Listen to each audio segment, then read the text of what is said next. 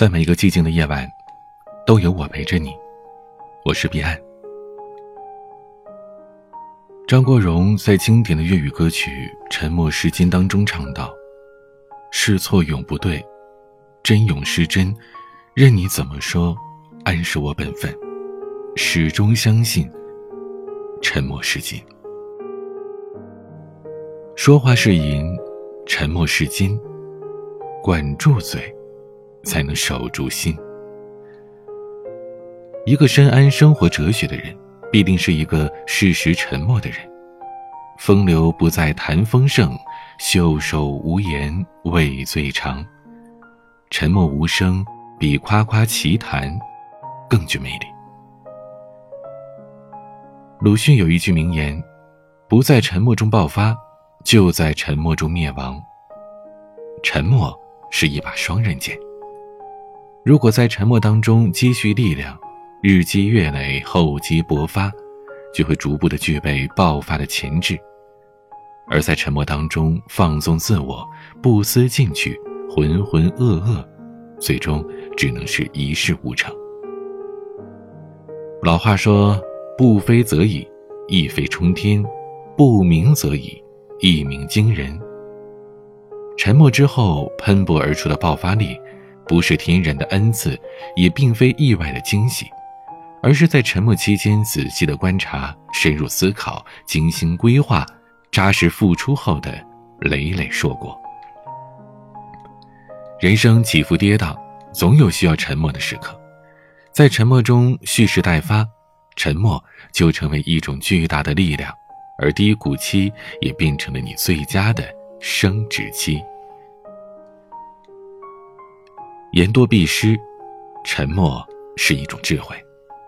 在《朱子家训》当中说：“居家戒争讼，讼则中凶；处事皆多言，言多必失。与其多言，不如沉默。沉默是一种理性的选择，是一种处事的哲学。它能让躁动的内心变得宁静，也能让无谓的损失降到最低。”言多必失，沉默是一种为人处事的智慧。在日常的生活当中，因不当言论而招来祸患的人并不罕见。我们用三年学会说话，却用一生学习沉默。真正聪明的人，往往显得比较沉默，凡事少说多做，三思而言，绝不信口胡言。智者无言，不动声色。却胸有成竹，大辩若讷，默不作声，却稳操胜券。英国浪漫主义诗人雪莱的诗当中有这样的句子：“水是喧哗的，深水是沉默的。水深不语，人稳不言。沉默是一种气度，也是一种修养。”有气度的人不喜欢多说，沉默是一种含蓄的表达，也是一种温柔的倾诉。有修养的人多沉默寡言，不逞口舌之快，不炫耀，不计较，不争辩，于沉默中保持内心的平和与高贵。曾国藩出生在湖南的一个小乡村，通过了多次的科举才进入翰林院。初入官场的曾国藩年轻气盛，经常掉书袋卖弄学识，这让同僚们非常反感。有一次，他出席了同僚的宴会，曾国藩酒后失言，调戏了对方的小妾，最终闹的是不欢而散。等第二天酒醒了，他羞愧难当，特地登门道歉，可对方却避而不见。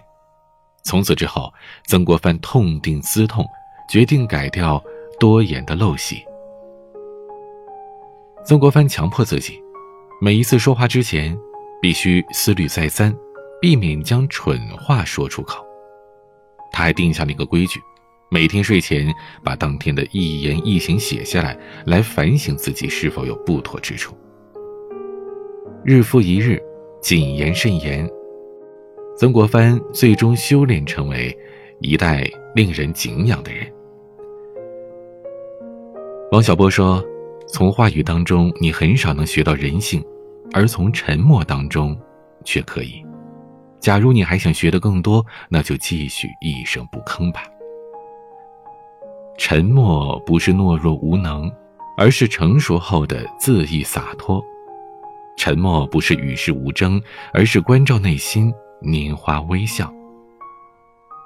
沉默是一种处世哲学，用得好时，它又是一种艺术。沉默的妙处需要我们静心体会，反复思索，直至豁然开朗。风雨来临时，蓄势待发，沉默静守，定能守得云开见月明。世事浮沉中，谨言慎行，不动声色，终究会一蓑烟雨任平生。漫漫人生路，通透理智，沉默相伴，必然直挂云帆，济沧海。愿我们在沉默之中，成长为更好的自己。今天就和你聊到这儿。如果你喜欢我的节目，可以点击专辑上方的订阅，并且把节目分享给更多朋友收听。每个夜晚。都用声音陪伴你。我是彼岸，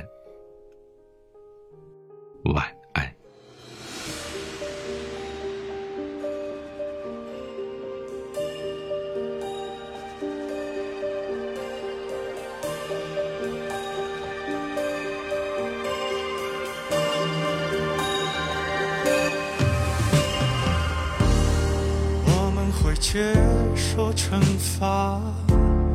有一颗变成哑巴，越退让越不会表达。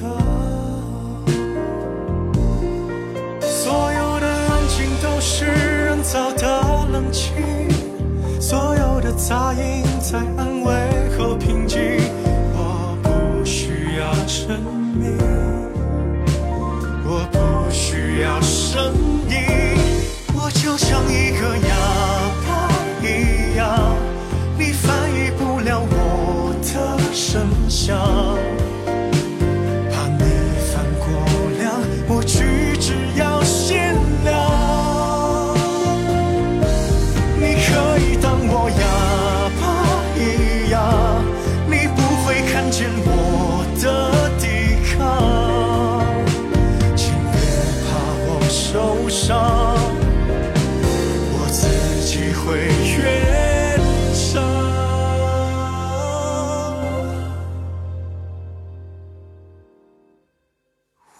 像一个哑巴一样，